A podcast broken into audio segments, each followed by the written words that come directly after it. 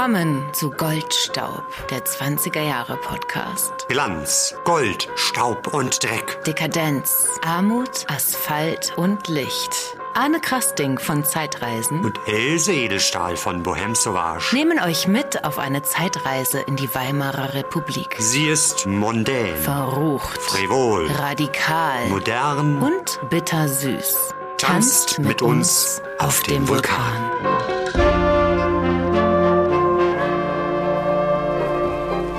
zwei Mokka für Baby und für mich. Dazu ein Stückchen Streu, Sauerkuchen. Mein Geld sitzt heute locker für Baby und für mich. Ich will mein Glück bei Baby versuchen, darum rufe ich Herover, zwei Mokka für Baby und für mich. Dazu von Baby einen Kuss. Dann spare ich den Zucker, ich bin ein armer.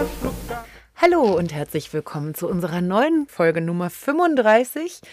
Arne, was haben wir denn da gerade gehört? Das war das Lied Herr Ober zwei Mocker von der Kapelle Oskar Jost, aufgenommen 1930. Und was hat er gesungen? Herr Ober, zwei Mocker für mein Baby und für mich? Baby, er will mit Baby, will Baby, weil sein Herz offen ist, Baby will er Mhm. verführen, da gibt es eben Mocker.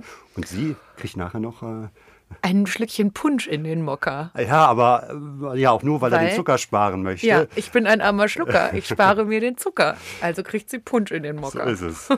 ja, also wir waren ja schon viel unterwegs in den letzten ähm, Jahren. Wir waren äh, durch das Nachtleben unterwegs. Ja, in Breslau waren wir, beim Drei-Tage-Rennen in Berlin waren wir. Und eigentlich ist es jetzt mal Zeit, einen Mokka zu trinken. Ne, die schönen Mokka in einem alten Kaffeehaus. Ja, Würde dir da in Berlin heute eins einfallen, wo du sagst, Mensch, das ist ein Kaffeehaus mit so ein bisschen dem, dem Geist der 20er Jahre? nö. Ja. Ich kenne Kurz keins. und erschüttern, nein, ich eben auch nicht. Und ich würde jetzt auch mal sagen, es gibt Hm.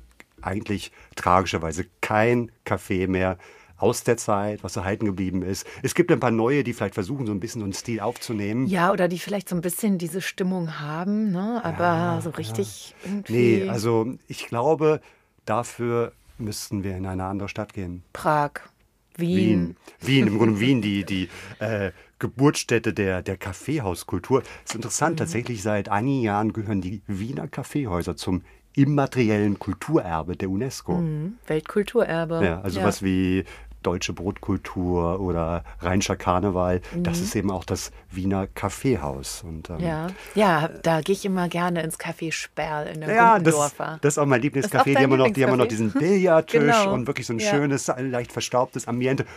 Zeitungen, die man sich dort ausleihen kann. Und, was. Und- warum gehst du da hin oder was, was, was treibt dich in ein Kaffeehaus? Naja, einmal eben Nostalgie und was ich auch irgendwie mag, ist diese Unfreundlichkeit der Kellner da. Ne? Das gehört irgendwie ja, ja. dazu. Ich bin neulich Und- da mal in Wien freundlich bedient worden und ich wollte, das, ich wollte das? Café sofort verlassen, weil ich dachte, was ist hier passiert? Nee, Freundlichkeit ist da nicht angesagt. Eigentlich nicht. Aber ich finde auch schön, eben du wirst nicht belästigt. Du kannst das stimmt. Einfach mit deiner Melange kannst du Ja. stundenlang sitzen bleiben. Und wenn du nicht ganz eifrig nach dem Herrn Ober rufst, dann bleibst du da unbeachtet und Ja. kannst einfach die Zeit genießen. Und das Essen ist meistens auch nicht so richtig gut. Ne? Das ist meistens irgendwie eher so. Also die Kuchen Ja. und Torten vielleicht, aber es gibt ja dann Die auch. ähm, Sperlschnitte, also ja, bitte, genau. ja. Aber ansonsten, du isst halt, ähm, Hm. äh, ich esse meistens Semmeln mit Butter oder tatsächlich auch mal ein Ei dazu. Ja, das ist Oh, also, dann gibt es einen Fiaker, einen Einspänner, diese ganzen äh, und Wiener Melange, die ganzen österreichischen Kaffeearten. Ja, ja, ja.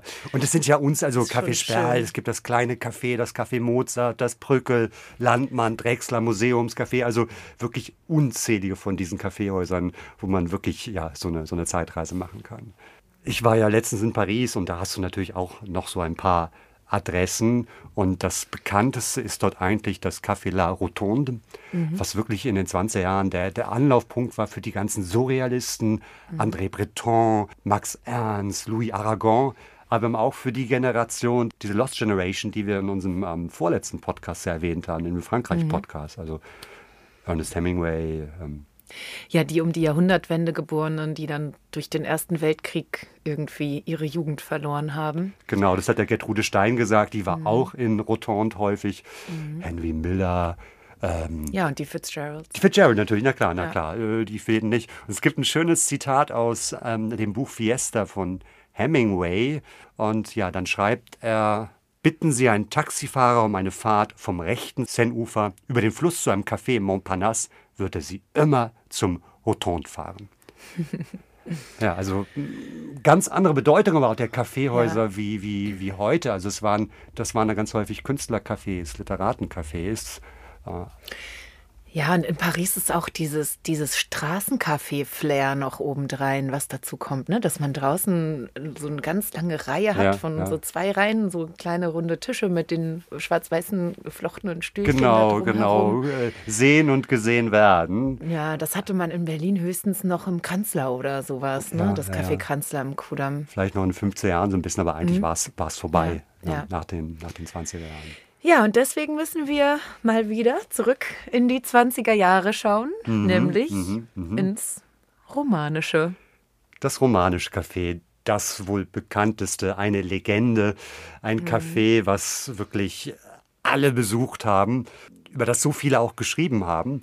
Und für diejenigen, die keine Ahnung haben, wo das romanische Café war oder warum es so hieß, ganz kurz zur Erklärung, das war im romanischen Haus und das heißt auch so, weil es die romanische Architektur sozusagen oder eine Wieder Ro- aufgenommen ne, also, hat, ja, mhm. genau, genau. Und das war direkt gegenüber von der Kaiser Wilhelm Gedächtniskirche, Mhm. wo heute das Europacenter steht. Traurig, ja. Und wir hatten übrigens einmal schon äh, eine Begegnung mit dem romanischen Café. Vielleicht erinnerst du dich, ich hatte dich mal zu einer Vernissage eingeladen, als ich nämlich einmal über die äh, Medien äh, etwas in die Welt gesetzt hat. Ich arbeite gerade an einem Projekt über das romanische Café. Da hat sich eine sehr gute Freundin von mir gemeldet, Celine, und gesagt, du, mein Opa Ulrich Neuer, der hat ein Gemälde vom romanischen Café gemalt. Der war damals da auch Stammgast. Das hängt bei meiner Mutter im Wohnzimmer. Ja, ich erinnere mich, bei dir zu Hause. Im Büro, genau. Ja, genau. Und und äh, da wurde das Bild dann erstmals einer etwas breiteren Öffentlichkeit gezeigt. ja, das war, das war wirklich großartig. Sie hat es also, das ist ihr Schatz, dieses, dieses Gemälde. Und sie Ja. hat es tatsächlich rausgegeben für zwei Tage. Mhm. Hing dann dieses wirklich wunderschöne Bild bei Mhm. mir. Dazu noch eine, eine Zeichnung auch von diesem Ulrich Neuer. Und äh, ich habe in diesen zwei Tagen das Büro nicht verlassen. Ich habe da auch geschlafen. Ja, und ich erinnere mich noch, wie wir am Balkon standen und sie erzählt, also das Bild ist so, ich weiß nicht, einen halben Meter breit oder Ja, sowas ja, höchstens, etwa, ne? Wie sie dann erzählte, wie sie das in eine Decke geschlagen hat und auf dem Fahrrad dann irgendwie dahin transportiert hat. Genau, genau. Das habe ich auch begleitet. Ich war sogar die Security. Und äh, dann sind wir die, ich glaube, es waren 800 Meter mit diesem Schatz zu, zu mir gefahren. Ja, das war ein schöner Abend. Ja. Und das Projekt, was ich damals vorgestellt habe, weshalb ähm, überhaupt dieses Gemälde dann zu mir kam, ist tatsächlich eine Ausstellung. Es wird eine Ausstellung über das romanische Café geben. Und wir haben heute in unserer Folge sozusagen die Protagonisten, das Team, das diese Ausstellung machen wird, eingeladen. Ja, da hätten wir Katja Baumeister Frenzel Das ist die Initiatorin des ganzen Projektes. und jemanden, den ihr schon aus anderen Folgen kennt, Michael Bienert. Ja, Kästner, Fabian und Irmgard Keun, da war er hier bei uns zu Gast. Hat schon viele Bücher geschrieben. Ja, freuen uns immer wieder, wenn er da ist. Und Roland Pohl, der uns Texte aus dem romanischen Café mitgebracht hat. Und Christiane Barz. Literaturwissenschaftlerin, Kuratorin, die auch tief in die Materie eingestiegen ist. Aber bevor es losgeht, Arne, was hast du denn in letzter Zeit so getrieben und wie geht's dir? Ja, also das Jahr fing äh, turbulent in jedweder Beziehung an und wir haben viel zu tun und haben zur Berlinale Touren gemacht und werden noch äh, sehr viel weitere Sachen machen. Also das Jahr wird auf jeden Fall ein, ein volles und erfüllendes Jahr werden. Ja, bei dir? Ja, bei mir war auch schon eine Menge los dieses Jahr. Wir hatten ja gerade vor einer Woche die letzte Bohème Sauvage im Ballhaus. Die war wunderschön und ich bin immer wieder verblüfft, dass mir das nach fast 17 Jahren und 119 Bohems alleine in Berlin immer noch Vergnügen bereitet. Und jetzt geht es dann bald nach Dessau mit der Bohem und dann ist schon wieder Meistersaal, dann Wintergarten, dann ist wieder Sommerpause. Also es geht irgendwie immer so weiter Ja, ja. mit noch lauter anderen Projekten zwischendurch. So, ja, Ja, und ich würde ja wünschen, dass du irgendwann mal auch in Paris eine Bohème machst. Ich habe gerade so ein bisschen den Paris-Blues. Ich war ja letztes Jahr da und, und vermisse vieles, was, was für mich damit zusammenhängt. Ja, ich habe auch mein Herz in Frankreich verloren. Oh ja, eine wunderschöne Stadt, da kann man schnell sein Herz verlieren. Nicht direkt in Paris, aber Umgebung. Ah ja, auch schön. Aber das steht auf einem anderen Tableau. Gut, dann legen wir mal los, oder? Dann würde ich sagen, ab ins Kaffeehaus. Else und ich stehen jetzt hier und haben das Hauptschiff der Gedächtniskirche in unserem Rücken. Und wir treffen unseren Fremdenführer Michael Biener. Hallo. Hallo Michael, schön dich zu sehen. Michael, nimm uns doch mal ein bisschen mit. Was, was sehen wir denn jetzt, wenn wir auf das romanische Café zulaufen? Na, wir müssen jetzt erstmal hier durch den Verkehr rüber. Da sieht man die Terrasse. Da ist noch gar nicht so lange oben drauf eine Lichtreklame, romanisches Café. Aber der Eingang, der ist hier auf der linken Seite an der Ecke Budapester Straße. Da kommt man rein und das hat sich im letzten Jahr total verändert. Ne? 1928 äh, war das, da ist das umgebaut worden.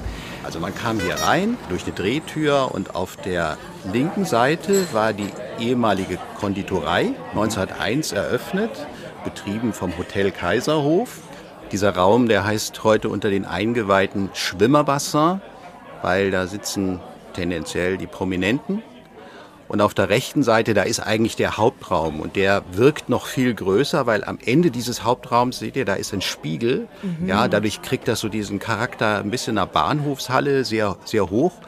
Das ist das sogenannte Nichtschwimmerbassin. Da sitzen eher die, die darauf hoffen, mal berühmt zu werden. Gibt es aber auch den Malerstammtisch. Und äh, ja, was neu ist jetzt, hier oben links, seht ihr, da ist jetzt eine Galerie. Man kann jetzt hier raufgehen und hat dann von oben auch einen tollen Blick auf das Publikum. Das war vorher nicht so möglich. Und von der Galerie oben gibt es einen Raum dahinter, äh, sogenanntes Spielzimmer. Da wird vor allem Schach gespielt. Mhm. Und wie groß können wir uns das Ganze vorstellen? Was denkst du, wie so die Deckenhöhe ist? Acht, neun Meter. Also es geht über ja. zwei Etagen. Auf jeden Fall großzügig mit ähm, ja, fast so einer Bahnhofshallen- oder Wartehallenatmosphäre. Weißt du etwa, wie viele Tische es gegeben hat? Ich denke, es passen so 50 Tische innen rein, aber die, es gab eben noch diese große Terrasse. Mhm. Also man kommt dann vielleicht schon in so eine großen Größenordnung von 80, 90, 100 Tischen. Also richtiger Großbetrieb, kann man sagen. Ja, wobei es, glaube ich, noch größere Lokale in Berlin na klar, gab. Na klar. Und Michael, hast du eine Idee davon, wie viele Leute heutzutage, also in diesem Jahr 29, da ein- und ausgehen am Tag? Also sicherlich Hunderte. Äh, wobei das unterschiedliche Verhaltensweisen sind. Also zum einen gibt es Leute, die sitzen hier den ganzen Tag bei einer Tasse Kaffee und sind nicht so gerne gesehen bei dem Oberkellner Nitz. Manche werden auch des Hauses verwiesen, weil sie halt wirklich hier äh, rumsitzen und nichts konsumieren. Bei den Prominenten ist es eher so, dass es ganz viele Stippvisiten gibt, ja, weil man sich auch noch in anderen Lokalen sehen lassen muss, weil man hofft, bestimmte Leute zu treffen. Guckt man mal rein, trinkt einen Kaffee, ist wieder weg. Mhm. Äh, also das ist so ein Mittelding zwischen Bahnhofswartehalle und Durchlauferhitzer. Und viel sehen und gesehen werden. Auf jeden Fall. Und ein reges Kommen und Gehen. Und äh, wird man, wenn man reinkommt, platziert? Sie werden platziert oder sucht sich jeder selbst seinen Platz? Naja, die Stammgäste haben natürlich eh ihren Platz, die werden nicht platziert. Ähm, es gibt einen Oberkellner, der schon guckt, ja, wer sich wo platziert. Es sind so informelle Strukturen, ja, die so sich hier etabliert haben. Es ja. sind so ungeschriebene Regeln irgendwie, die man natürlich kennen muss. Wenn du sagst Schwimmerbecken und nicht-Schwimmerbecken. Also ein Bademeister, der die Regeln einhält, nicht vom Beckenrand springen oder bitte nicht oben ohne rumlaufen. Sowas gab es dort informell dann ja anscheinend auch. Ja, ich denke, dass Herr Nitz schon guckt, wenn sich jetzt so irgendjemand da an den Malerstammtisch sitzt, mhm. dass er ihn freundlich darauf hinweist, dass er da jetzt nichts zu suchen hat. Ja. Ja, Else, wo gehen wir dann hin? Bleiben wir auf der Terrasse oder trauen wir uns ähm, in. Äh Erstmal ins Nichtschwimmer, wie sich das gehört. Ja. Wir sind ja noch nicht so prominent, oder? Ja, gut. Gucken wir mal, warten wir auf unser Talent. wie Erich gestern das ja auch mal formuliert hat. Und Michael, ist es jetzt hier eher modern, schick oder würdest du sagen eher so ein bisschen verstaubt? Äh, wie ist sozusagen das, das äh, Erscheinungsbild des Inneren? Na, wir sind ja hier in einem Prachtbau aus der Kaiserzeit, 1901 eröffnet ein Gebäude gegenüber von der Kaiser Wilhelm Gedächtniskirche, wo ziemlich viel erstmal dem Kaiser vorgelegt werden musste, also was die Architektur anging ähm, und genehmigt werden musste, dass man das hier überhaupt bauen darf. Ganz viel ist ja natürlich immer noch da. Es ist wie sonst auch in Berlin der 20er Jahre. Ne? Man lebt eigentlich in der Stadt aus der Kaiserzeit und äh, es gibt so die Leute, die ganz andere Dinge im Kopf haben, vielleicht als in der Kaiserzeit. Ähm, es ist so ein bisschen hybrid. Wir haben nämlich, Else und ich, was gefunden. Ein, ein, ein junger Literat, äh, Günther Birgenfeld, der jetzt vor kurzem, 1929, äh, ein Buch veröffentlicht hat, wo er äh, ziemlich brutal im Grunde beschreibt, wie das Ganze aussieht. Das Lokal selbst war so farblos und frostig wie sein Name, abgeleitet von der spätwilhelminischen Romanik rundumher. Schräg gegenüber der Drehtür ein Buffet, das sich an architektonischer Abscheulichkeit und kulinarischer Geschmacklosigkeit mit jedem Wartesaal Preußens messen konnte. Darüber eine der wagenradförmigen Kronen, Serienproduktion im standardisierten Mackart-Stil. Ja, ähm, alles eine Frage des Geschmacks, ne? Also gemütlich ist es nicht. Aber irgendwie scheinen die Leute sich ja doch in, diesem, in diesen Hallen, in diesen Gewölben immer noch wohl zu fühlen. Und das Bedürfnis jetzt in irgendeine schicke, spiegelglatte Bar umzuziehen, das ist irgendwie bei den Leuten, die hier sitzen, doch nicht so groß. So, wir haben jetzt einen schönen Tisch gefunden, Arne und ich, mit Michael zusammen und haben auch einen richtig guten Blick auf die Drehtür, sodass wir genau beobachten können, wer hier rein und raus geht. Mhm. Und jetzt wollen wir eigentlich mal was essen, oder? Ja, ich habe auch ein bisschen Hunger. Ähm, mhm. Kannst du uns was empfehlen, Michael? Naja, das Ei im Glas ist hier sehr beliebt. Ah. Und äh, ja, also das ist jetzt hier nicht der kulinarische Höhepunkt und der Palast. Also ihr könnt euch gerne hier was reindrücken. Das Romanische hat in dieser Hinsicht, glaube ich, schon bessere Zeiten gesehen. Also diese Konditorei, die es hier in den ersten Jahren gab, noch in der Kaiserzeit vom Kaiserhof äh, betrieben, das war schon top. Und was jetzt hier so ist, es spielt eigentlich für die Leute keine große Rolle. Viel wichtiger ist da drüben das Zeitungsbuffet. Ah, ist klar. Ja, da gehen wir doch mal rüber und holen uns, äh, holen uns das Berliner Tageblatt. Oder Moment, Moment, Moment. Da gibt es ja. einen Herrn Zeitungskellner. So. Also du kannst die Zeitung hier bestellen. Mhm. Ja, und wenn du mhm. Glück hast, ist die auch gerade frei. Ah ja, das ist, äh, der Andrang oder die Nachfrage ist groß wahrscheinlich. Aber kauft man die oder leiht man die nur? Naja, guck mal, da hinten, äh, das ist wie so ein Manuskriptschrank. Das mhm. Teil stammt auch wirklich von 1901, war von Anfang mhm. an als auch Zeitungscafé gedacht. Und da liegen die hier eben drin und die werden dir vom Zeitungskellner gebracht. Mhm. Wenn jetzt nicht gerade alle von anderen Leuten gelesen werden. Und der Zeitungskellner kennt natürlich die Stammkunden und äh, weiß genau, wenn die sich hier hinsetzen, welche Zeitung sie gebracht haben wollen. Ich möchte gern Le Monde lesen. Aha, ich hätte gern die Dame. Die Dame. Ja, schauen wir mal, was an äh, ähm, Schmierenblättchen für uns übrig bleibt. Aber auf jeden Fall ein oder zwei Eier im Glas würde ich gerne haben. Und äh, mhm. ja, klar, ein Kaffee. Ne? Was? Mokka dazu. Schön Mokka dazu. Na und was Hochprozentiges natürlich. Na klar. Was nimmst du, Anne? Ich nehme auf jeden Fall einen Gilka. Gut. Michael, du irgendwelche Wünsche? Oh, Mampe ist schon gut. Alles klar. Naja, ich nehme auch nur Mampe. Sag mal, Michael, wie ist das? Können wir denn auch rauchen hier? Naja, guck mal, auf jedem Tisch steht hier so ein Streichholzhalter. Das ist ja eine, geradezu eine Einladung. Ja. Die Luft ist auch hier nicht die beste. Das habe ich auch gehört, ne? dass, dass äh, uns als bürgerlichen Besuchern der Atem stoppen soll, äh, wenn wir hier reinkommen wegen der verqualmten Luft. Trotz der Deckenhöhe. Tja, da wird ja. ganz schön viel gequalmt. Na, im Winter ist ja echt dicke Luft. Im Sommer, ich meine, zieht das alles hier über die Terrasse ab. Naja, die ganzen Künstler und Künstlerinnen sind mhm. schon kräftig dabei. Die rauchen Kette. So ist es. Arne, Michael, ist das nicht der Kästner da drüben? Ich, ah, ja. ich glaube schon. Also ich, ich liebe seinen Emil, aber ich habe ihn noch nie gesehen. Aber vielleicht ist er das. Und guck mal, da ist gerade die Dietrich rausgegangen. Wer? Na, Marlene Dietrich. Die hat doch neulich diesen Film Café Elektrik, einen, einen Film über ein äh, Kaffeehaus in Österreich, hat sie Hauptrolle oh, bekommen. Den habe ich verpasst. Und jetzt, jetzt darf sie mit Emil Jannings spielen in der Verfilmung von Professor Unrat von Heinrich Mann. Ein Tonfilm. Da wird gesprochen. Was? Ja, das ist was ganz Neues. Ja, guckt euch mal da hinten um. Da sind die stumm.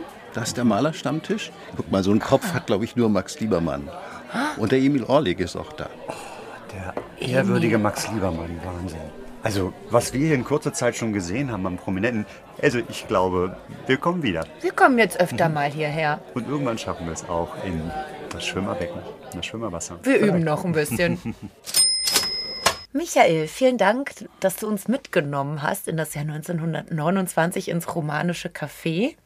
Das war ein schöner Ausflug, oder? Es hat Spaß gemacht, ja. Und äh, mhm. wir sind ja im Jahr 1929 gelandet, aber du hast dich ja intensiv mit der Geschichte, mit der Baugeschichte des Gebäudes auch beschäftigt und mit dem Café, wie es sich verändert hat. Vielleicht erzählst du uns einfach mal ein bisschen, was du da gefunden hast. Na, zum Glück gibt es im Landesarchiv eine sehr umfangreiche Bauakte und die erlaubt es tatsächlich so einen Überblick zu bekommen über die Geschichte, auch ein bisschen über die Nutzungsgeschichte dieses, dieses Hauses, dieses ganzen Hauses. Das war ja ein teures, aufwendiges Geschäftshaus gegenüber von der Kaiser Wilhelm Gedächtniskirche stilistisch angepasst. Ähm, also da ist eine ganze Menge äh, investiert worden. Und von Anfang an war geplant, dass es diese Terrasse gibt und dieses Café und diese Konditorei. Betrieben wurde das vom Hotel Kaiserhof. Also der Name sagt schon alles ähm, eine ganz renommierte äh, Hotelbetreibergesellschaft äh, mit einem klangvollen Namen. Und ja, das, das war was Besonderes an einem ganz herausgehobenen Ort. Kaiser Wilhelm Gedächtniskirche, der Name sagt es ja auch schon. Mhm. Ne? Das, das war also im Kaiserreich so, ja, ein neues Zentrum, was da entstanden ist und Kaisergedenkstätte und so weiter. Ja. Gute Adresse von Anfang an. Also auf jeden Fall eine oder die beste Adresse im neuen Westen von Berlin. Ja. Du, Michael, mich würde auch mal interessieren, wenn du da so ins Landesarchiv gehst und in den Akten rumkamst, wie sieht das aus? Wie kann man sich das vorstellen, so eine Bauakte?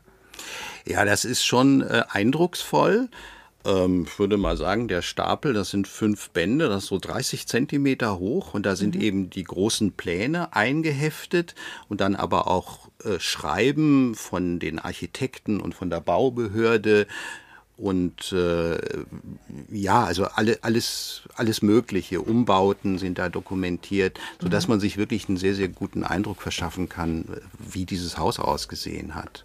Und dann riecht das auch so richtig muffig nach altem Papier wahrscheinlich, ne? Ja, man muss aufpassen, äh, dass einem teilweise die Papiere nicht unter den Händen zerbröseln. Und trägst du dann Handschuhe? Nee, muss man tatsächlich nicht mhm. dort, aber äh, man muss schon ein bisschen vorsichtig sein. Und manchmal kriegt man so einen Schreck, wenn man merkt, dass das Papier das so zerbricht. Ja. Und was hat dir diese Bauakte noch weiter erzählt? Also zunächst mal diese Urgeschichte des romanischen Cafés, wie weit die eben zurückreicht. Mhm. 1908 ist es dann übernommen worden von einem Cafetier Bruno Viering, der hatte vorher schon ein Lokal. Und dann eigentlich bis zur Zerstörung ist dieses romanische Café in Familienbesitz geblieben. Äh, äh, Eigentümerwechsel äh, kann, man, kann man ganz gut nachverfolgen, man kann Umbauten nachverfolgen. Und da ist zum Beispiel extrem spannend natürlich, wie andere Geschäftshäuser auch, ist dieses Haus in den 20er Jahren verändert worden. Es mhm. ist für neue Läden, sind äh, neue Türen eingebaut worden, die ein bisschen mehr dem Zeitstil entsprachen. Irgendwann wurde eine, eine Lichtreklame draufgebaut und auch das romanische Café selber ist äh, verändert worden. Und total überraschend, also welche Architektennamen dann plötzlich auftauchen. In dem Fall, also die Umbauten wurden von Lukat und Anker äh, ausgeführt. Das ist eines der so renommiertesten äh, Büros gewesen.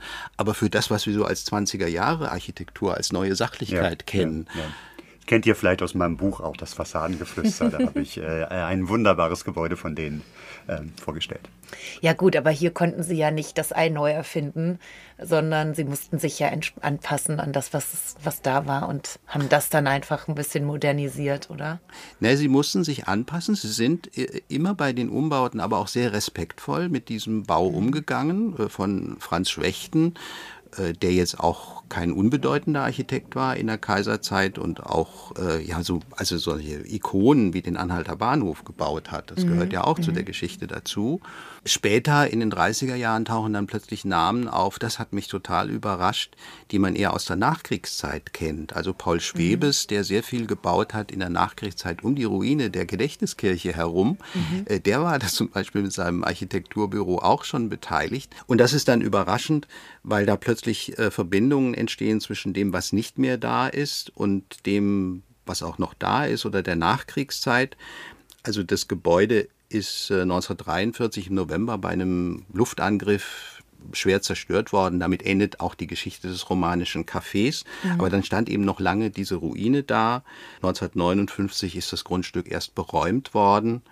Und dann eben wenige Jahre später dieses Europa Center, was heute dort steht, mit einem neuen romanischen Café eröffnet worden. Ach. Aber nicht sehr lange oder nicht sehr erfolgreich. Nein, das war nicht sehr erfolgreich, aber in einer anderen Quelle habe ich einen Bericht gefunden, dass man tatsächlich dieses romanische Café einen Tag vor der offiziellen Eröffnung des Europa Centers eröffnet hat und zwar mit Romy Schneider, Oh. um dort so ein bisschen Glamour reinzubringen. Also man hat sich wirklich das, äh, davon versprochen, dass dieser Mythos äh, wieder aufersteht und das war offenbar auch ein integraler Bestandteil der Planung dieses Europa Centers, worauf man heute überhaupt nicht mehr kommt. Ja. Und dann gab es noch einen anders, etwas schrägen Versuch eines Revivals des romanischen Cafés, doch gar nicht so lange her.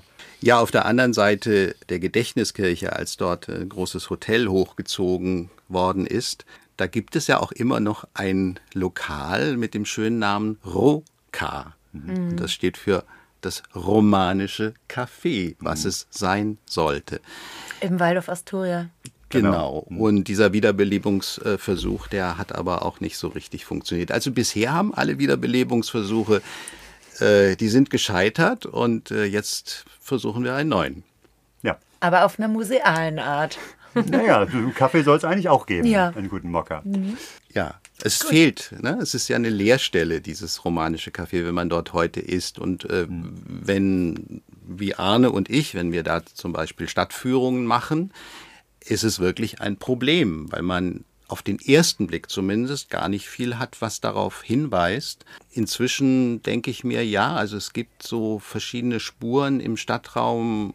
Wenn man es weiß, dann kann man da auch Verbindungen herstellen. Ja, Es gibt die Architektur der, der Kirche, die ja was zu tun hat mit der Architektur des romanischen Hauses und des Cafés und äh, noch einige andere Spuren. Ja. Als letztes, lieber Michael, eine Frage, die werden alle Beteiligte an dieser Folge stellen. Gibt es irgendetwas vom Personal, von den Personen, die da rund ums romanische Café gewirkt haben, das sich besonders fasziniert hat? Naja, ich habe ja jetzt schon Bücher über äh, Kreun und Kästner und äh, Brecht geschrieben, die da alle ein- und ausgegangen sind. Äh, was mich im Moment wirklich interessiert, das sind so Figuren, die jetzt neu auftauchen, auch zum Beispiel über diese Recherchen in der Bauakte. Also die Frage, wer war denn eigentlich der Bauherr dieses romanischen Hauses? Da taucht dann ein Paul von Liebermann auf. Liebermann ist natürlich ein klangvoller Name und der stammte auch aus dieser Familiendynastie der Liebermanns, wo der Maler herkam. Also eine, eine jüdische Familie. Und der letzte Eigentümer des romanischen Hauses, ein Industrieller, äh, Stark. Also den Namen gibt's noch, die Firma gibt es noch. Es gibt also Stiftungen der Kinder, die, die da äh, mit zusammenhingen. Und ich sag nur, dieser, äh, der war einerseits Industrieller, der wahrscheinlich in, den, in der Nazizeit Zwangsarbeiter beschäftigt hat. Und andererseits war er eben mit einer jüdischen Frau verheiratet und hatte halbjüdische Kinder. Also das sind jetzt so Figuren, die wirklich äh, spannend sind, so noch neue spannende Geschichten hinter dem romanischen Café. Ah ja. ja, wunderbar. Vielen Dank, lieber Michael, für deine Einblicke. Mal wieder extrem spannend. Und ähm, wir sehen uns alle spätestens bei der Eröffnung des romanischen Cafés, der Wiedereröffnung oder der Eröffnung der Ausstellung im Winter. Ja, ich freue mich drauf. Vielen Dank, Michael, und bis bald. Nun treffen wir Roland Pohl, der auch maßgeblich an dem Projekt Romantisches Café und es wird zu einer Ausstellung kommen beteiligt ist. Er hat sich viele, viele, viele Jahre schon mit dem Thema romanisches Café und überhaupt Berlin in den 20er Jahren beschäftigt. Ja, es fing eigentlich an, als in der Kellerbibliothek seiner Eltern das uns allen bekannte Buch Der Führer durch das lasthafte Berlin von Kurt Morek gefunden hat, die Originalausgabe. Und sich dann Anfang der 90er Jahre mit dem Buch, mit dem Fotoapparat auf Spurensuche durch Berlin gegeben hat. Was ist denn noch da von dieser Zeit? Und natürlich ist er da über das romanische Café und diese Leerstelle gestolpert und hat dann vor einigen Jahren angefangen, eine Liste zu erstellen. Und zwar mit Gästen, die dort ja, ein- und ausgegangen sind, also Gästen, die quellenmäßig verbürgt sind, hat jetzt eine sogenannte Gästeliste erstellt mit etwa 350 Namen, die natürlich noch nicht fertig ist. Also es kommen immer neue Namen dazu, auch durch unsere Recherche. Ja, nur bei einer Person, da haben wir noch keine Quelle gefunden. Marlene Dietrich. wo wir eigentlich alle sicher sind, die muss dort gewesen sein. Aber es ist nicht verbirgt. Roland, herzlich willkommen auf unserem Goldstaubsofa. Schön, dass du da bist. Dankeschön, ich freue mich, dass ich hier bin. Roland, als wir die kleine Ausstellungseröffnung bei mir im Büro hatten mit dem Gemälde von Ulrich Neuer, hast du ja einen Text vorgetragen. Und zwar ähm, original äh, Quellen genutzt und da einen kleinen ja, Dialog, könnte man sagen, ähm, draus gebastelt mit äh, vier Protagonisten des romanischen Cafés. Wer sind diese vier? Die vier Besucher, die sich im romanischen Café treffen, sind Hans Tasiemka, Pem, Eugen Zadmari und Georg Zivier. Es sind Journalisten, es sind Filmkritiker. Pem, ganz kurz, das ist gewissermaßen ein Pseudonym für Paul Markus. Da kann ich wirklich euch wärmstens empfehlen, liebe Hörerinnen, das Buch, sein Buch Heimweh nach dem Kurfürstendamm mit grandiosen Anekdoten aus der Zeit.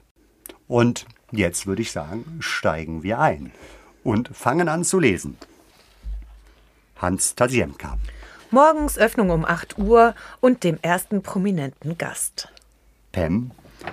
Das Café blitzblank. Zeitungen aus aller Welt flattern ins Regal. Zwei Nachtbummler schlürfen den ersten Aufguss. Die Kassiererin gähnt und schimpft über das Frühaufstehen. Ein obdachloser Maler kommt frisch aus dem Wartesaal Zoo. 9 Uhr. Ein verhutzeltes Männlein stürmt herein, blättert in einem norddeutschen Landboten, ob sein Artikel schon erschienen? Ein paar Zufallsgäste bestellen Eier im Glas. Im Hintergrund halten die Kellner Nummer 16, Nummer 4 und Nummer 9 eine Konferenz über gestern geprellte Zechen. Hans Tasiemka. 9.30 Uhr. Alexander Granach in Lederjacke und Jockeymütze stürmt durchs Café und frühstückt, bevor er zur Probe geht. Pem. 10 bis 1 Uhr. Die unwichtigen tropfen langsam ins Café. Je drei ein Kaffee. Die Finanziers kommen erst später. Dafür aber ein Scheiterhaufen von Zeitungen von Zürich bis Hamburg. Ausschau nach Glosseneinfällen. Einer rasiert sich auf Pump in der Toilette, will sicher seine Reportage die Telefongebühren im klassischen Altertume an den Redakteur bringen.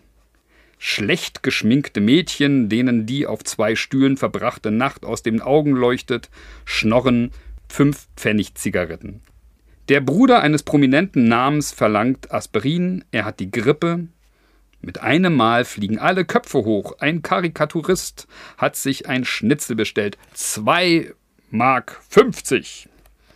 Und die anderen sind froh, die 50 Pfennige für die Tasse Kaffee flüssig zu haben. Sonst Krach mit dem Geschäftsführer.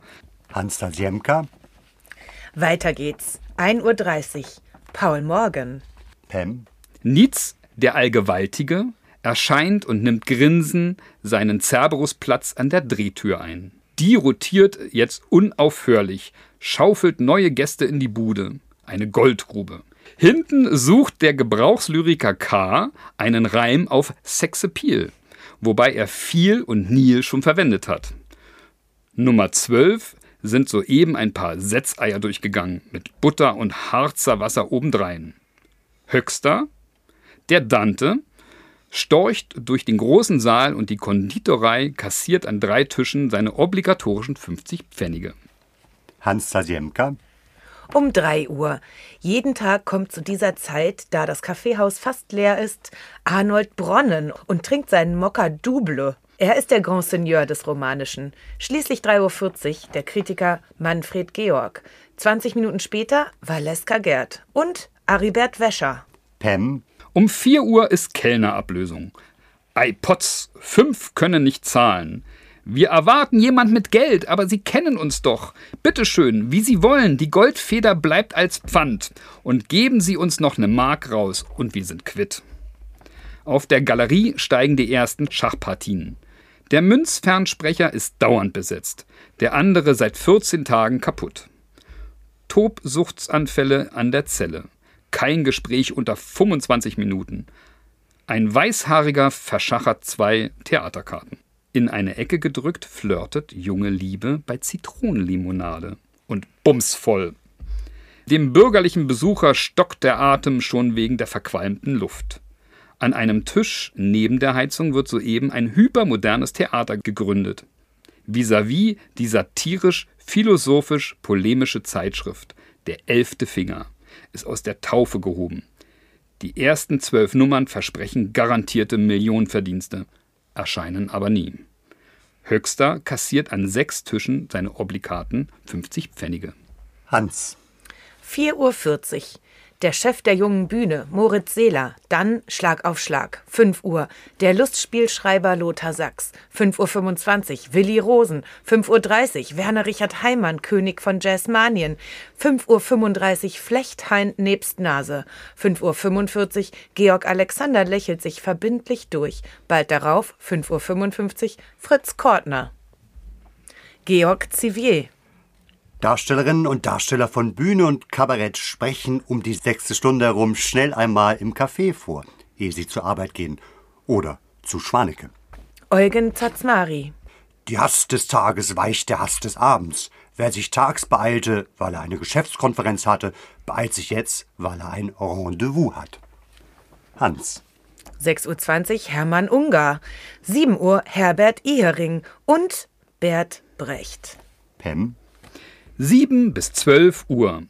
Deutsche Beefsteaks werden gewagt, Stunden noch vor der Ablösung. Starke Nachfrage nach übrig gebliebenen Schwarzbroten.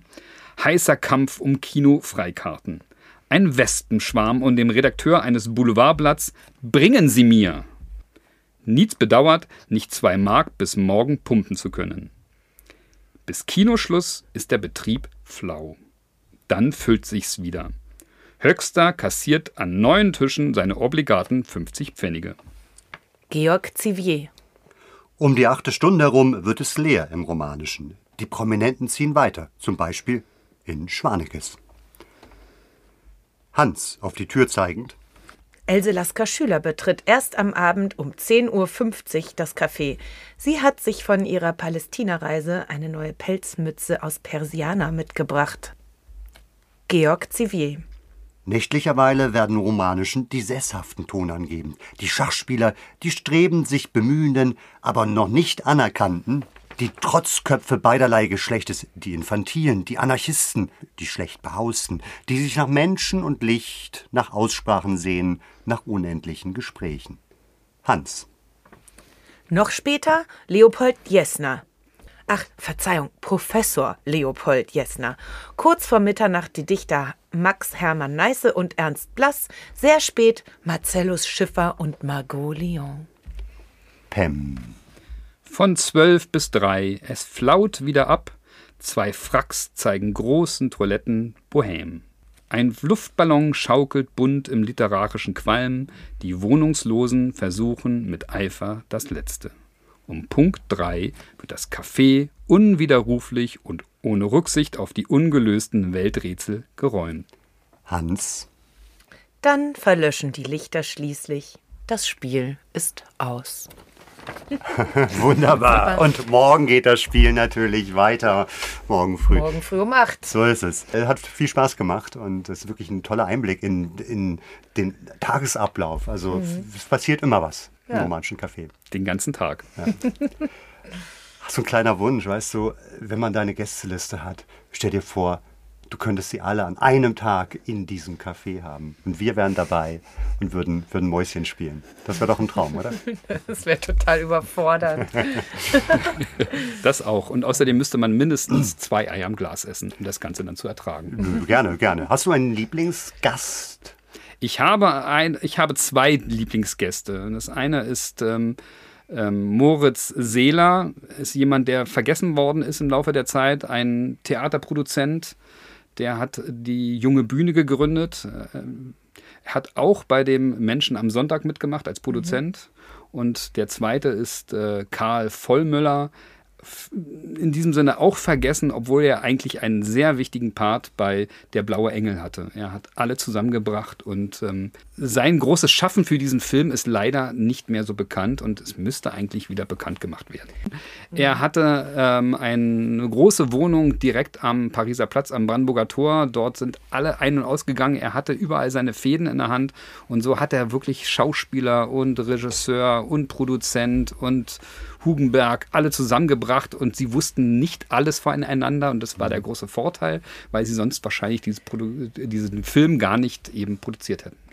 Ein grandioser Netzwerker. Ihr könnt über ihn nachlesen in einem wunderbaren Roman von Edgar Ray, Im Licht der Zeit, wo es eben um den Blauen Engel geht. Also es ist ein Roman, aber sehr, sehr viel davon ist wirklich äh, überliefert. Überliefert sind natürlich auch die Quellen, die wir von vorgelesen haben. Ihr werdet sie in unseren Show Notes alle finden. Ja, vielen herzlichen Dank, Roland, für deinen Besuch bei uns. Vielleicht werden wir das Ganze nochmal lesen zur Eröffnung der Ausstellung ja. im ja, Dezember. Das wird spannend. Danke, lieber Roland.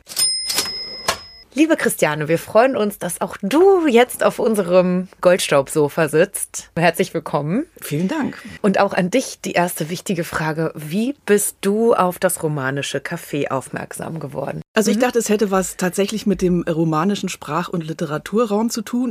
deswegen interessierte es mich nicht. mich hätte es erst recht dann interessiert. Äh, nein, ich komme aus der Skandinavistik und das ist also der, skandinavistisches äh, äh, oder skandinavisches Café hätte mich da viel mehr interessiert. hätte ich denn mal hingeguckt. Ja. Ähm, und auch insofern schräg, als ich mir das romanische Café dann im Zusammenhang mit einer ja auch Randfigur der Geistes Landschaft der Zeit begegnet ist, nämlich mit dem inflationsheiligen äh, Gusto Gräser der einiges an, an äh, Stationen europaweit hinter sich hatte als Wanderprediger und Prediger vom ähm, Einstieg in ein naturnahes Leben, der also völlig quer ja. zum Zeitgeist der 20er äh, in unserem Sinne jetzt bewegt. Und der war nämlich ziemlich wichtig. Der war einer der Mitbegründer der ähm, Lebensreformerkolonie ähm, auf dem Monte Verita. Ja. Wanderte also durch Europa und den verschlug es auch nachdem er aus Baden ausgewiesen war, also als, als wandernder äh, Wanderprophet, landete man äh, immer mal mit einem Bein im Knast und mit einem anderen äh, im Irrenhaus. Und mhm. die wurden also wirklich auch gejagt und ausgewiesen und wurden aber tatsächlich als Ereignisse wahrgenommen und fanden sich in der Presse wieder. Also dieser Gusto Gräser kommt in den 20er Jahren mehrfach nach Berlin ist nicht sesshaft, zieht vor allen Dingen durch die Straßen und da gibt es dieses wunderschöne Foto, wo man ihn sieht, eine bärtige, schmächtige, langhaarige Gestalt. Er sieht so ein bisschen aus wie ein Atomkraftgegner oder so. Mhm. Mit einer Umhängetasche, in der er seine Flugblätter hatte. Mhm. Und auch Möhren, äh, wie es geschildert wird. Und der marschierte also tatsächlich am Tauenziehen rum. Ja. Und Gusto Gräser nahm sozusagen seinen Aufenthalt, weil er keine, er hatte ja keine Wohnung. Also der schlief mal hier und mal da. Und saß also auch im romanischen Café. Knast, Irrenhaus, romanisches Café. Was Richtig. für eine Trilogie. ja, das hat ja noch mit einigen, also da kommen wir vielleicht auch noch drauf, mit einigen Randgestalten äh, zu tun. Dem berühmten Schnorrer äh, John Höxter, der schon aus dem Vorgängeretablissement des romanischen Cafés, dem Café des Westens, entstammte und dazu äh, Inventar gehörte und da auch seine Postadresse hatte. Also für den, mhm. der holte sich da am Tresen ähm, seine Briefe ab wechselte ans romanische Café über, nachdem also das Café des Westens tot renoviert worden war und einfach sein, sein abgeschabtes äh, Ambiente nicht mehr hatte. Uns zu denen gehört auch ein Kollege gewissermaßen, Walter Reiner, ein expressionistisch impressionistisch. Unser Kokainist. Richtig angehauchter mhm. Dichter. Wie Höxter sehr begabt, reüssierte ein bisschen besser als, als Höxter, aber der verbrachte auch einige Zeit in Nervenkliniken. Das ist also mhm. jetzt äh, zugegebenermaßen etwas schräger Einstieg in das romanische Café. Naja, also ähm, Rainer kennen wir ja schon sehr gut aus unserer Drogenfolge, weil er erzählt, wie er morgens dann in die, also an der Apotheke versucht, sich noch das Kokain zu holen, um die Ecke vom romanischen Café, genau. auch am Kudamm und so. Ja. Mhm. In der Kantstraße war es, genau. Michael hat uns ja schon das Innere des Cafés sehr anschaulich beschrieben, wie es dort aussah und auch ein bisschen das dort arbeitende Personal beschrieben. Aber wir, Christiane, wollen uns jetzt vor allem die Gäste anschauen. Ja. Was zeichnet den typischen Gast des romanischen Cafés aus? Gibt es ihn überhaupt? Der typische Gast des romanischen Cafés existiert natürlich nicht. Am romanischen Café war gerade das Interessante, dass das die Gegensätze zusammenbrachte das ist auch immer wieder, also es gibt ja viele griffige Beschreibungen der Gästeschar, die sich da aufhält und das kommt immer wieder. Es gibt unzählige Erinnerungsbücher aus der Zeit der 20er Jahre, das sowieso, aber auch sehr viele, die sich ein bisschen verklärt an die goldene Zeit im romanischen Café erinnern. Die mhm. ähneln sich sehr. Mhm. Und jemand, der das sehr schön auf den Punkt bringt, äh, ist ein Schriftsteller, der selber jetzt nicht besonders hervorgetreten ist. Der hat aber 1929 ein kleines Büchlein herausgegeben. Hier schreibt Berlin. Und der erinnert sich jetzt an das romanische Café. Die Ausstattung war nicht gerade anziehend. Das Café erinnerte an eine hohe, laute Bahnhofswartehalle. Unruhig und im Grunde alles andere als gemütlich hatte es Atmosphäre durch den Geist der Gäste. Mhm. Und diese Gäste beschreibt er nun. Hier trafen sich Maler, Zeichner, Dichter, Schriftsteller, Journalisten, Reporter, Verleger, Kunsthändler, Gelehrte, Schlagerkomponisten, Tänzer, Studenten, Bohemians. Und Herr Nietz, der lange Portier, kannte sie alle. es war das ideale Berliner Literatencafé, das einzige. Mhm. Wobei dieses Zitat ein bisschen zu kurz greift, weil es nicht nur Literatencafé war, sondern sozusagen also äh, ein Querschnitt durch alle Kunst. Ja, er darf ja auch einen Maler, Zeichner und so weiter. Das, ja, das und ja sicher waren auch eine Menge Touristen da, die das gehört haben und da halt einfach mal gucken gehen wollten. Die werden mhm. hier ausgelassen. Wir tauchen aber ja. hin und wieder auch auf. Ja. Und das Wichtige ist, also all diese diese Künstler, diejenigen, die nach dem Tagesgeschäft leben, also die, äh, die Journalisten und die äh, Fotografen und so weiter, die vertragen sich in diesem Raum. Die vertragen sich in diesem Raum, während auf der Straße sozusagen die, ähm, die Extreme bereits aufeinanderknallen, also der beiden großen äh, Totalitarismen des 20. Jahrhunderts. Mhm. Hier geht das zusammen. Und das, das vermerkt auch der eine oder andere. Ich zitiere mal den Autor Kurt Morek. Den vermutet man jetzt nicht unbedingt in dieser Zusammenstellung, weil er sich eher so das Verruchte so ein bisschen vorgenommen hat. Aber in seiner Darstellung des lasterhaften Berlin kommt auch das romanische Café vor, obwohl das jetzt nicht so richtig lasterhaft ist. Dieser Morek also sagt vom romanischen Café, hier tagt in Permanenz in allen ihren Schattierungen, von der äußersten Rechten bis zur krassesten Linken, die Nationalversammlung der deutschen Intelligenz. Mhm. Und es ist nicht nur politisch, dass sich da die, die Gegensätze begegnen und nicht nur miteinander auskommen, sondern irgendwie auch miteinander ins Gespräch kommen. Dazu sagt nämlich also jetzt Hermann Kästen, also ein Schriftsteller, der, der also mit der neuen Sachlichkeit in Verbindung gebracht wird, der sagt, ich zitiere ihn, da saßen Schulreformer neben Schwarmgeistern, Genies neben Pumpgenies, Revolutionäre neben Taschendieben, Morphinisten neben Gesundheitsaposteln. Ein solcher wäre jetzt äh, Gusto Gräser gewesen. Mäzene, die ihr Geld hingaben, neben jungen Mädchen, die sich hingaben. Das ist einer der Hauptreize des romanischen Cafés. Also dazu gehören noch ein paar Äußerlichkeiten. Also, dass es mitten im Trubel des neuen Westens lag. Also da, wo sich sozusagen die ganze wahnwitzige Bewegung äh, von, von Verkehr, Konsum, Luxus, Kino, Unterhaltung sich konzentrierte, da lag also äh, wie so ein stiller Fels in der Brandung, das romanische Café. Ja. Hm. Was so auch diesem, diesem rapiden Wechsel, mit dem sich also so, so, so Läden und Cafés abwechselnd, die waren mal kurz gegründet, dann gab es die ein bisschen und dann waren sie wieder weg. Das beschreibt Siegfried Krakauer sehr gut, der irgendwie mal in sein kleines Café will und dann ist es nicht mehr da. Mhm. Und der, der findet sich dann also auf dem Kudamm kaum zurecht und stellt sich dauernd vor, Mann, was war denn hier? Weil das sozusagen eine Zeit ist, die sich, die sich ständig selber überschreibt, ohne scheinbar irgendwo hinzuführen. Mhm. Und da war eben so dieses romanische Café eine Konstante. Mhm. Es war billig. Es war gut zu erreichen. Es lag zwischen anderen interessanten Lokalen, wo man später hinging. Mhm. Ähm, und das andere war, dass sämtliche wichtige Kulturzeitschriften und Zeitungen, also nicht nur Berliner und nicht nur deutsche, sondern äh, europäische, man da lesen konnte, die lagen aus und der große Brockhaus soll da gewesen sein. Also für alle die, die da schon recherchierten und an ihren Texten bastelten, war das auch wichtig also der Fels in der Brandung in dieser sehr, sehr sich schnell ähm, entwickelnden Zeit. Wie sind die Gäste da zusammengekommen? Kann man sich vorstellen, dass es so eine Art Stammtische gab? Da saßen die Maler, da saßen die Schriftsteller. Gibt es irgendwie so, könnte man sagen, Klicken oder ähm, feste Zusammenkünfte? Diese Wirtschaft gab es, aber anders als man sich das vielleicht vorstellt, wenn wir heute an einen Stammtisch denken, dann ist das äh, eine lange Tafel, ähm, die, die zu festen Zeiten tagte und so war das nicht.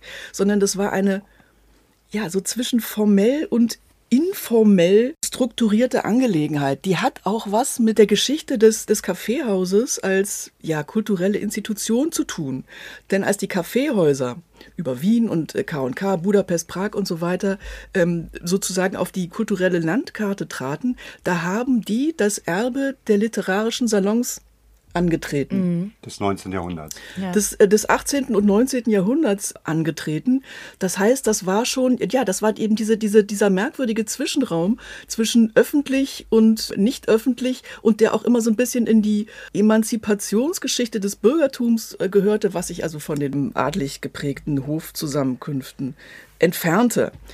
Da hat nun das romanische Café seine eigene Ausprägung, die es aber nicht erfunden hat, weil es, weil es das schon ähm, im Café des Westens gab, woraus die, die Bohème sozusagen vertrieben worden ist. Also das, das spielte sich so ein bisschen vor schon und nach äh, und im äh, Ersten Weltkrieg ab. Also dem, dem Besitzer war der Ruhm zu Kopfe gestiegen, also der, der, renovierte daran rum. Es gibt auch noch so mehrere Anekdoten, warum nun alle auf einmal überwechselten vom Café des Westens ins romanische Café, hat mit Else Lasker Schüler wahrscheinlich was zu tun, die da Mittelpunkt war im Café des Westens und dann wieder auch wird im romanischen Café. Die soll jemand beleidigt haben und ähm, dann ist ihre Entourage abgezogen und dann war das ein Unort ja, und ganz einfach, weil die Preise enorm erhöht wurden, richtig? Das, also das war so der Hauptgrund, wenn man. Das, das war ein wesentlich schwerwiegender Grund, mhm. dass es nicht mehr möglich war, wie es ja in Wien möglich war, ja. Da, wo die Tradition herkommt, also den ganzen Tag bei einer ausgetrunkenen Tasse Kaffee zu sitzen. Mhm. Nun also diese Tischaufteilung. Wer geht da hin und wo treffen die sich? Also die Stammtischwirtschaft ist etwas, woran sich alle die im romanischen Café waren und dann später darüber schreiben, erinnern.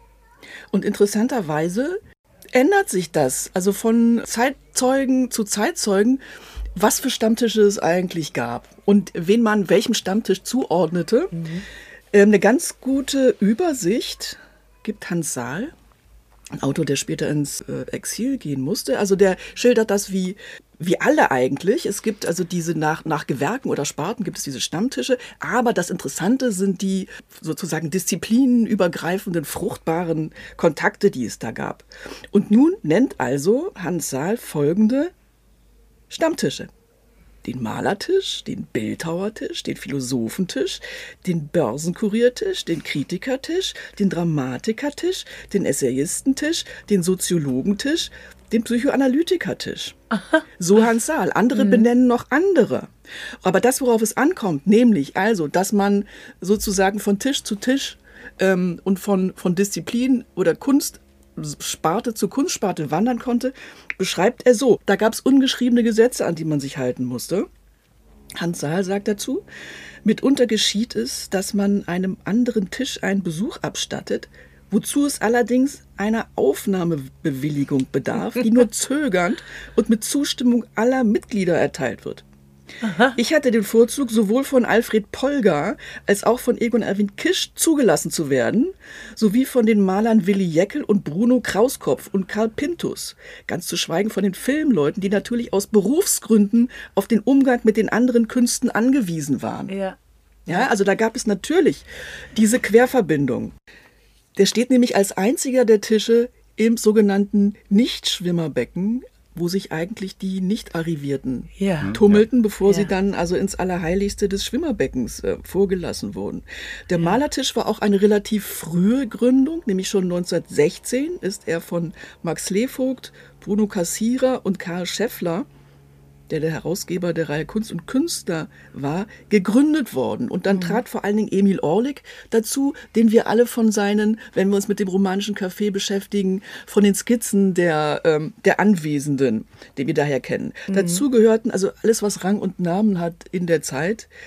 Max Oppenheimer, Max Liebermann, Dix, Beckmann, Pechstein. Mhm. Also wir haben sozusagen hier das gesamte Kunstspektrum der Zeit zwischen Spätimpressionismus mit Liebermann über den, den Expressionismus bis hin zur neuen Sachlichkeit mit mhm. äh, Christian Schad zum Beispiel. Und eine ganz bunte Figur an diesem Tisch war auch Alfred Flechtheim. Ähm, den kann man kennen als ähm, sehr gewichtigen Kunsthändler und ja. Galeristen und bis heute unglaublich lohnend und amüsant als Herausgeber der Zeitschrift Der Querschnitt. Der gehörte irgendwie zu diesem Malerstammtisch, gehörte natürlich aber auch zu den Publizisten, zu den, zu den Galeristen und zu den Verlegern. Also sozusagen, der bildete so ein bisschen eine Schnittmenge von denen allen. Ja. Und eine, wenn man diese Literatur mag und wenn man sich da ein bisschen reinbegeben will, ähm, gibt es so spezielle Erinnerungsbücher. Ein ganz wichtiges ist von Gesa von Schiffra, der später so Unterhaltungsfilme gemacht hat. Der schildert, wie er als junger Spund nach, nach Berlin kommt, als junger Journalist und von den Geflogenheiten überhaupt keine Ahnung hat, aber ins romanische Café geht. Und das, das, das schildert er ganz nett. Das lese ich mal kurz vor. In den ersten Tagen meines Aufenthaltes in Berlin, als ich die Sitten und Gebräuche im romanischen Café noch nicht kannte, setzte ich mich rechts in die Nichtschwimmerabteilung gleich neben der Drehtür an den einzigen leeren Tisch. Ich ahnte nicht, dass dieser für die prominenten Maler Liebermann, Slevogt, Orlik, Karl Hofer und andere nicht minder berühmte reserviert war. Kaum hatte ich mich hingesetzt, betrat mit vorsichtigen Schritten ein alter Herr das Café, sagte Tach und setzte sich. Dann musterte er mich prüfen und fragte in unverfälschtem Berlinerisch, Wessen Sohn sind Sie, mein Junge? Meines Vaters Sohn, antwortete ich etwas gereizt, weil ich die Frage albern fand. Der alte Herr lachte, ich wollte ihn ja nicht beleidigen. Ich dachte nur, Sie müssen der Sohn sein von einem Stammtischbruder von Slevogt oder so. Ich hatte keine Ahnung, wer dieser Slevogt war, konnte aber nicht mehr fragen, da ein diensteifriger Kellner zum Tisch stürzte und den alten Herrn begrüßte. Oh, Herr Professor, Sie waren aber lange nicht bei uns. Wenn man auf die 80 zuhielt, liegt Wannsee am Ende der Welt, sagte der alte Mann und fügte noch hinzu, ein Cognac Haik verdient. Ein Cognac, wiederholte der Kellner und fragte dann den alten Herrn, und der junge Herr? Den müssen Sie ihn, da müssen Sie ihn selber fragen. Der Kellner staunte, gehört er nicht zu Ihnen, Herr Professor? Der alte Herr schüttelte den Kopf. Nee, er saß hier am Tisch, als der Grin kam. Der Kellner schnappte nach Luft, er bemühte sich jedoch höflich zu sein. Das ist hier ein höchst reservierter Tisch. Setzen Sie sich bitte woanders hin. Eine Entschuldigung murmelnd stand ich auf, stellte aber fest, es stand kein Schild auf dem Tisch. Kein Schild auf dem Tisch, rief der Kellner empört. Ganz Berlin weiß, für wen dieser Tisch reserviert ist. So. Ja, Und dann wunderbar. stell- Mhm. stellt sich natürlich raus, dass der alte Herr äh, niemand geringerer als Max Liebermann war, Ja. ähm, dem äh, Gesa von Schiffra hier ins Gehege geraten ist, nicht wissend, äh, was hier für ungeschriebene Gesetze herrschen. Ja. Aber man kann sich auch ein bisschen vorstellen, dass sie mit Absicht kein Schild hingestellt haben, genau für solche, die da aus, dem, äh, aus der Provinz, sag ich mal, nach Berlin kommen, sich dann da hinsetzen, damit man die anraunzen kann. Ja, ja. Und die das dann erzählen, weil so entstehen ja dann auch diese Urban Legends. Vielleicht, ja. Und in dem Fall ist es keine harte Tür, sondern ein harter Tisch manchmal. Mhm. Ne? Also, um in so einen Tisch zu kommen und dort sitzen zu bleiben, musst du schon etwas geleistet haben oder gute Kontakte haben. Es gibt auch eine Anekdote, die erzählt, dass es einen Tisch gab, wo tatsächlich ein Schild drauf stand. Das ist ja immer mit den Anekdoten, also äh, die habe ich nur einmal gelesen, vielleicht stimmt sie, vielleicht auch nicht. Nämlich manchmal, ich zitiere wieder Gesa von Schiffra, manchmal stellte der Kaffeehausbesitzer Viering eigenhändig ein übergroßes Schild auf einen Tisch. Das Schild verkündete, reserviert für ein Mitglied der Preußischen Akademie, für den Kurator der Physikalisch-Technischen Reichsanstalt und für den Direktor des Astrophysikalischen Instituts der Kaiser Wilhelm Gesellschaft. Der Tisch war in Wirklichkeit nur für einen Menschen reserviert, der aber berechtigt war, diese drei Titel zu tragen, für Albert Einstein Ja. der sich hier hin und wieder mit äh, Arnold Schönberg traf. Und Einstein wollte, dass dieses Schild sofort wegkommt, weil er ein äh, bescheidener Mensch war. Andere Leute waren wahrscheinlich nicht so bescheiden und haben das auch genutzt, den Besuch des romanischen Cafés, um sich zu präsentieren, um auf sich aufmerksam zu machen, um ähm, ja vielleicht fast so ein bisschen wie ein, wie ein heute sagt man Catwalk in Land zu laufen und ähm, ja vielleicht auch entdeckt zu werden. Also ich denke mal gerade bei den Schauspielerinnen, äh, die dort unterwegs waren, könnte man das irgendwie auch äh, in Erwägung ziehen. Weißt du dazu etwas? Genau, also ähm, Gesa von Schiffra erzählt noch eine Anekdote über den Theaterdirektoren Tisch. Filmdirektoren gab es da natürlich auch. Da waren aber eigentlich nie Theaterdirektoren, ähm, sondern ambitionierte Jungschauspielerinnen oder äh, solche, die es werden wollten und die ihnen da auflauerten. Deswegen war der, äh, der, der sogenannte Tisch eigentlich wenig von den Theaterdirektoren ähm, besetzt. Es gab da noch einen Kükentisch, an dem so, ja, äh, Mädels saßen, die man heute als Groupies bezeichnen würde, die also auf die großen Namen warteten, um sich da ein bisschen zu präsentieren und äh, möglicherweise für, für ihre eigene Karriere ein bisschen Profit daraus zu schlagen, dass sie ins romanische Café gingen. Mhm. Tja, da fällt uns natürlich Erich Kästner ein mit, mit der Wartehalle der Talente. Ne? Ja. Manche warten ihr Leben lang hier auf das Talent, auf ihr Talent. Richtig. Kommt halt nicht. Ganz genau. Nicht bei jedem. Ja. Ganz genau. Also ja es gibt nicht nur den, den, den Kükentisch in dieser ganzen äh, Topografie, die wir jetzt von Sa Hans Saal erstmal äh, gehört haben. Es gab dann außerdem noch den Revoluzertisch, wo äh, mhm. äh, George Gross, John Hartfield, Wieland Herzfeld, Ernst Toller saßen. Den Ärztetisch mit Ben und Döblin, wo sich aber auch Brecht einfand, weil er nämlich gelangweilt war von seinem eigenen Stammtisch ähm, und wo seine, seine Anbeter saßen, die immer nur über ihn redeten. Das fand er ein bisschen langweilig und er wollte dann lieber über Blinddarmentzündung oder irgendwie was ja. hören. Den, den Komponistentisch wo auch die leichte Muse eben sehr vertreten war. Und das ist auch das Tolle am äh, romanischen Café, also dass es nicht nur äh, äh, rechte und linke Kräfte aufeinander prallten, sondern E und U auch zusammen waren. Also mhm. da war eben Rudolf Nelson und Max Reinhardt und da war Schönberg und Heimann hast du erwähnt, Heimann, äh, dem wir die letzte Folge gewidmet haben, unseres Podcasts, der war auch zu Gast. Ja, zum Beispiel. Also, dass sich sozusagen Höhenkammkultur dann auch mit der, mit der boomenden äh, Unterhaltungsindustrie äh, zusammensetzte. Ich hatte noch einen Imbezilentisch gefunden. Ähm, Wie bitte? Einen was? Imbezilentisch. Was ist das? naja, irgendwie, also die, äh, diejenigen, also die irgendwie eine Schraube äh, locker haben die sich da zusammen, die da zusammentrafen. Naja, du hast ja vorhin das Irrenhaus auch schon erwähnt. Mhm. Oder wir hatten das Irrenhaus als mögliche ja, ja, genau. Also da, da landete man äh, zu dieser Zeit relativ schnell. Mhm. Dann gab es noch merkwürdige Einzelgänger, die überall und nirgends dazugehört haben. Also die sogenannten Schnorrer. Das äh, war zum einen der, der Österreicher Anton Kuh, aber dann auch der mittlerweile also fast schon äh, etwas berühmt gewordene in seiner Rolle als, als Schnorrer im romanischen Café, John Höxter, den man den Ahasver des romanischen Cafés genannt hat. Ahasver, also das ist der ewige Jude, der ewig herumirrt. Ah. Er war Jude und er war Morphinist und er war, er war schwul mhm. und war ähm, trotz allem ein Dandy. Mhm. Obwohl er zum Teil obdachlos der war. Der sich dann aber hat aushalten lassen wiederum wahrscheinlich. Von, ja. ja. Durch seine ja, Schnorrerei. Der, der mhm. unglaublich begabt war. Also mhm. es gibt von ihm tolle Grafiken, mhm.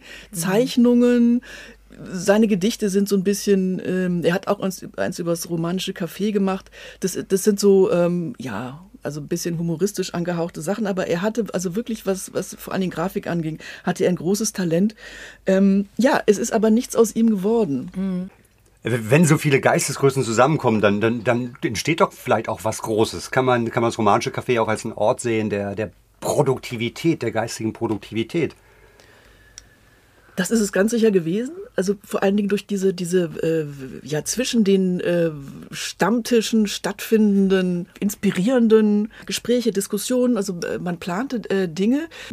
Also ein bisschen äh, gehört zum Mythos, dass das romanische Café die Geburtsstätte von einigen ja, Hervorbringungen der 20er Jahre ist, die wir heute ganz, ganz klassisch damit verbinden. Das eine ist die Geschichte, dass hier die Idee für Menschen am Sonntag gefunden wurde, weil Billy Wilder der damals noch nicht so hieß, sich da eingefunden hatte, nachdem er als Eintänzer irgendwo gearbeitet hatte und äh, mhm. äh, also noch nicht richtig Fuß gefasst hatte in Berlin.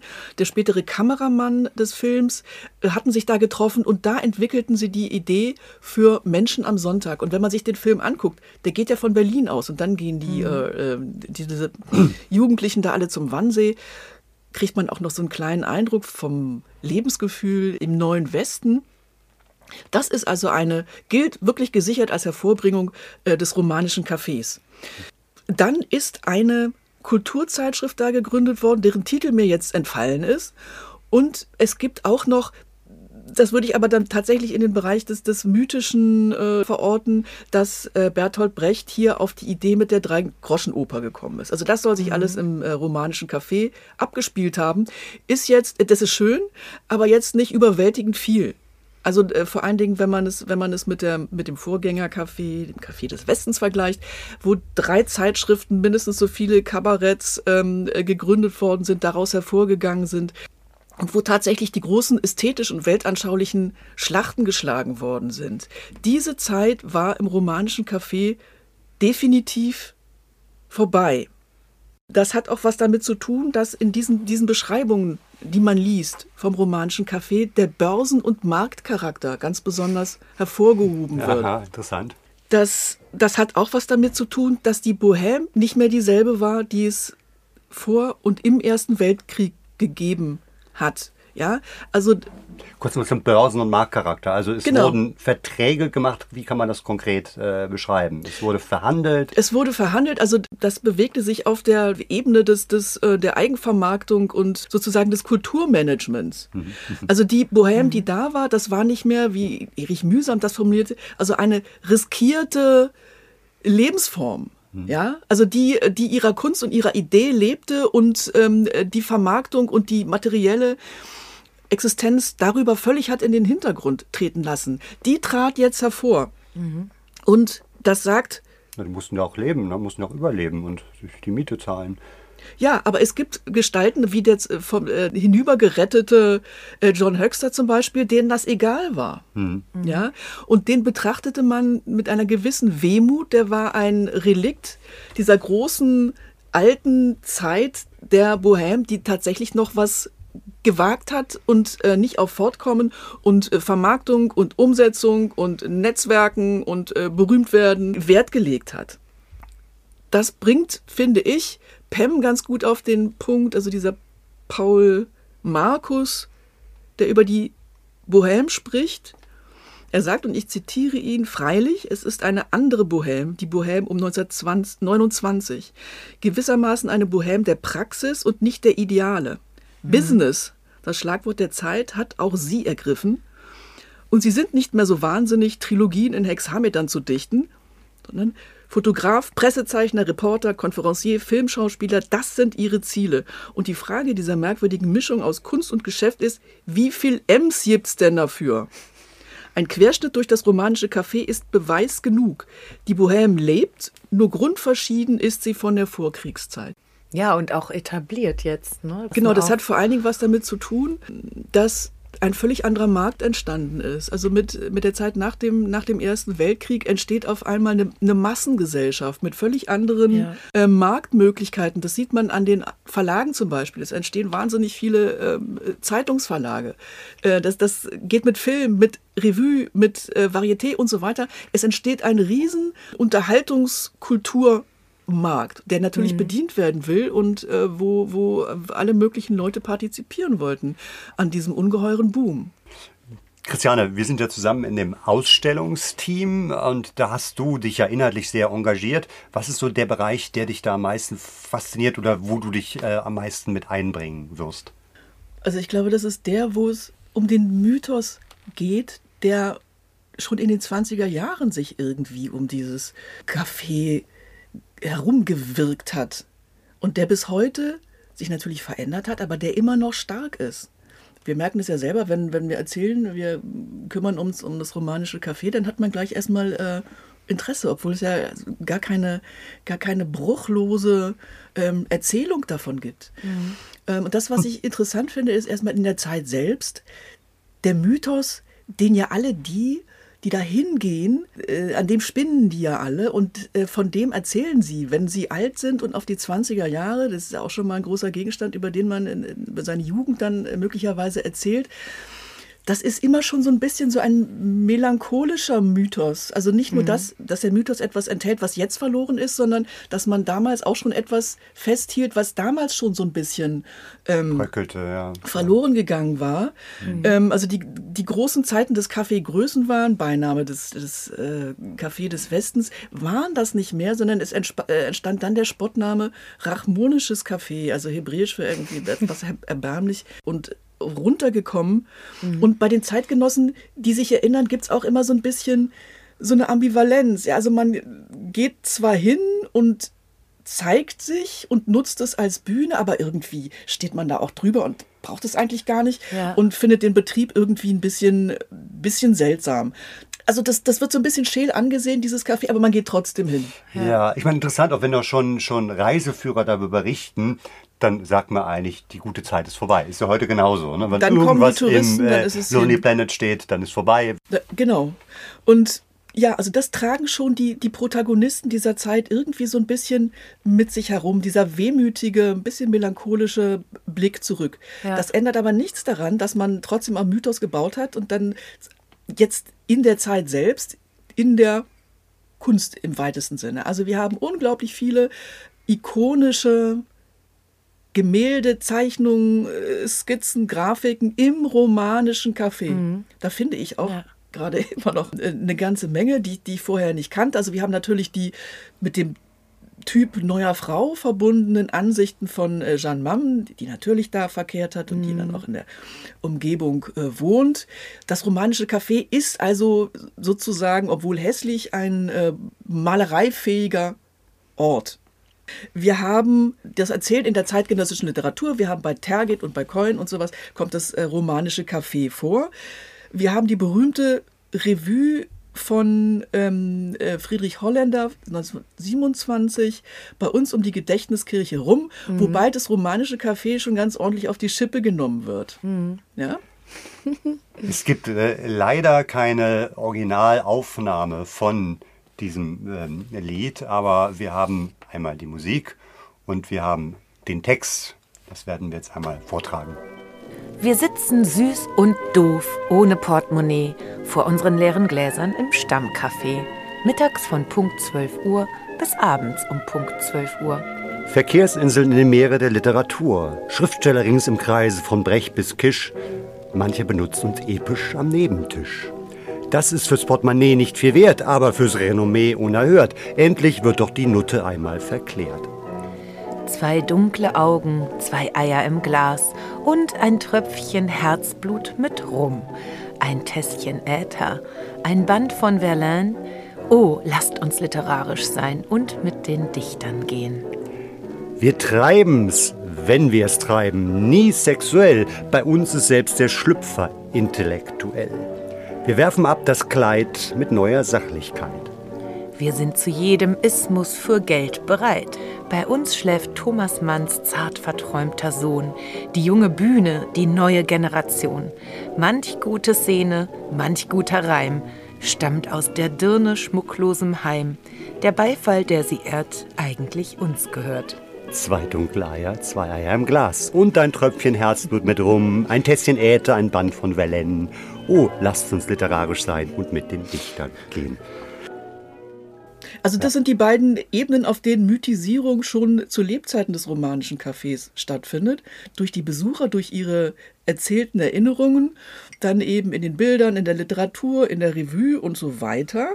Aber es gibt eben auch dieses, dieses Nachleben als historischer Mythos, der, der ja irgendwie noch was haben muss, sonst würde man, sonst würde man nicht so viel versuchen. Also bis hin zu diesem letzten Totgeburt äh, im, in diesem Hotel am Zoo, wie heißt es doch gleich? Hast- Also Waldorf Astoria. Waldorf Astoria, genau. Also ein neues romanisches äh, Café aufzuziehen, was ja also äh, mit Pauken und Trompeten in die Hose gegangen ist.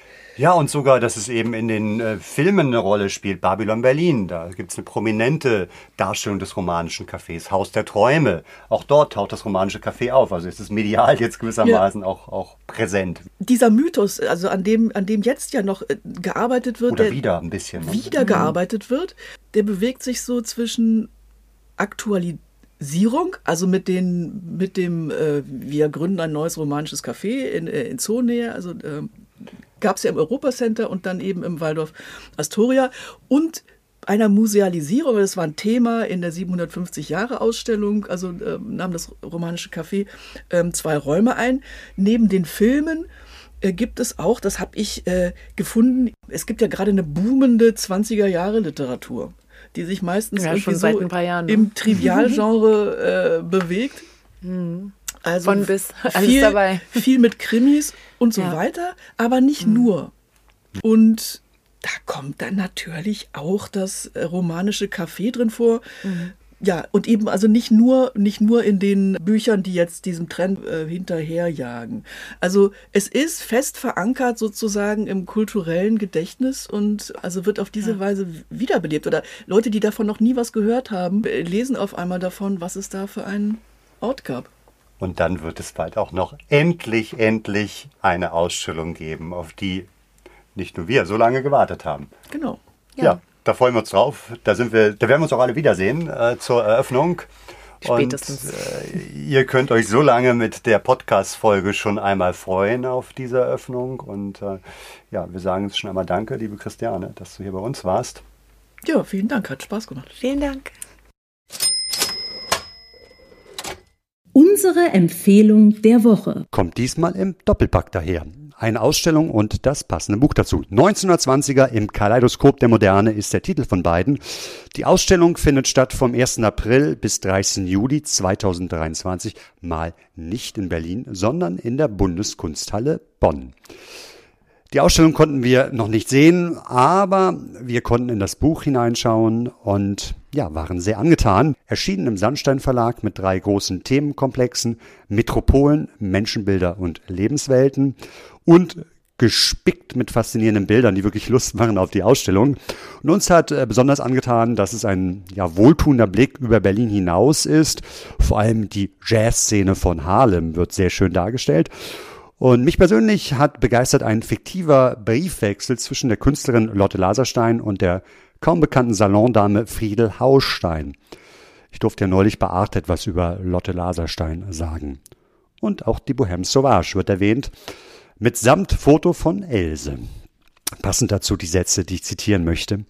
Vielleicht ist die Sehnsucht nach einem Exzess ohne schlechtes Gewissen, nach Beschleunigung ohne Burnout, die das Publikum heute in die Swing-Partys à la Bohème Sauvage treibt. Vielleicht können wir aus der aktuellen Begeisterung für die 1920er, ihre rauschhafte Geschwindigkeit und ihre schillernde Kunstszene sogar eine Menge über uns und unsere Zeit lernen. Falls ihr also etwas lernen wollt und das Buch haben wollt, könnt ihr es natürlich im Buchladen kaufen oder beim Verlag bestellen. Schaut in unsere Shownotes aber ihr könnt auch eins gewinnen. Dieses verlosen wir unter der besten Antwort auf folgende Frage. In welchem historischen Kaffeehaus würdet ihr gerne sitzen und was erlebt ihr da? Kreativität gewinnt natürlich. Sendet uns die Antwort per Brieftaube oder elektronischem Dienste an post.gold-staub.de. Viel Erfolg! Bevor wir zu unserer nächsten und letzten Gesprächspartnerin kommen, noch eine kleine musikalische Einlage. Was haben wir hier, Anne? Einen fabelhaften Schlager mit dem Titel Auf der Terrasse vom romanischen Café. Komponiert von Siegfried Sonnenschein, Text von Kurt Schwabach. Ja, und der passt natürlich wie die Faust aufs Auge hier zu unserer Folge.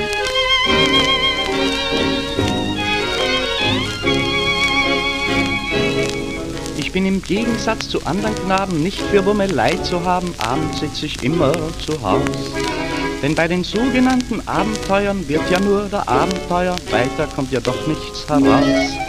Aber neulich sah ich eine und die hatte so viel Charme. Da wurde ich gleich um eine Nuance blasser, bums lag mein Prinzip im Wasser und mein armes Herz schlug Alarm. Auf der Terrasse vom romanischen Café. Da lernt ich kennen eine süße kleine Fee. Sie kam per Zufall an meinem Tisch vorbei und fragte schüchtern, ist ein Plätzchen noch frei? Und jetzt kommen wir zu einem der schönsten, ja, beglückendsten Projekte in Berlin über die 20er Jahre. Das romanische Café gibt es zwar nicht mehr, aber es wird wieder auferstehen. Dank Katja Baumeister-Frenzel. Sie ist Kulturwissenschaftlerin und gibt unter anderem Seminare an der Universität Potsdam und war mit einer Gruppe von internationalen Studierenden unterwegs bei einer Exkursion und stand dann an dem Ort, wo das romanische Café war. Und die Studierenden fragten, ja, wo ist es denn? Und ja, diese äh, äh, Leerstelle und dieser Kenntnis, nein, ist es nicht mehr da, hat sie dann dazu gebracht, dass sie gesagt hat, man muss etwas machen. Eine Ausstellung. Und jetzt sitzt sie hier bei uns auf dem Goldstaubsofa. Herzlich willkommen, Katja. Wie ging es denn nach diesem Initialmoment weiter, dass sich die ganze Sache konkretisiert hat? Erstmal war das nur so eine Vision von mir, so ein Traum von mir und wie das ist mit so Ideen, da sitzt man ja erstmal drauf. Man hat ja natürlich andere Projekte in seinem Leben, ja, äh, Familie, Kinder, Projekte, Ausstellungen und weiß ich was alles. Und irgendwann habe ich dann mal gesagt, so Katja, das ist echt eine super Idee. Jetzt konzentriere dich mal darauf und versuch das mal fertig zu visualisieren erstmal. Und dann habe ich wirklich am Esstisch mit den Buntstiften meiner Kinder einen großen Wurf gezeichnet. Wenn es eine feste Ausstellung wäre, mit Kino und Toiletten und Café natürlich und Souvenirshop. Und habe das alles so zu Papier gebracht, damit man mal auch so einen Eindruck hatte, was ist eigentlich, was ist es da eigentlich, wovon ich träume.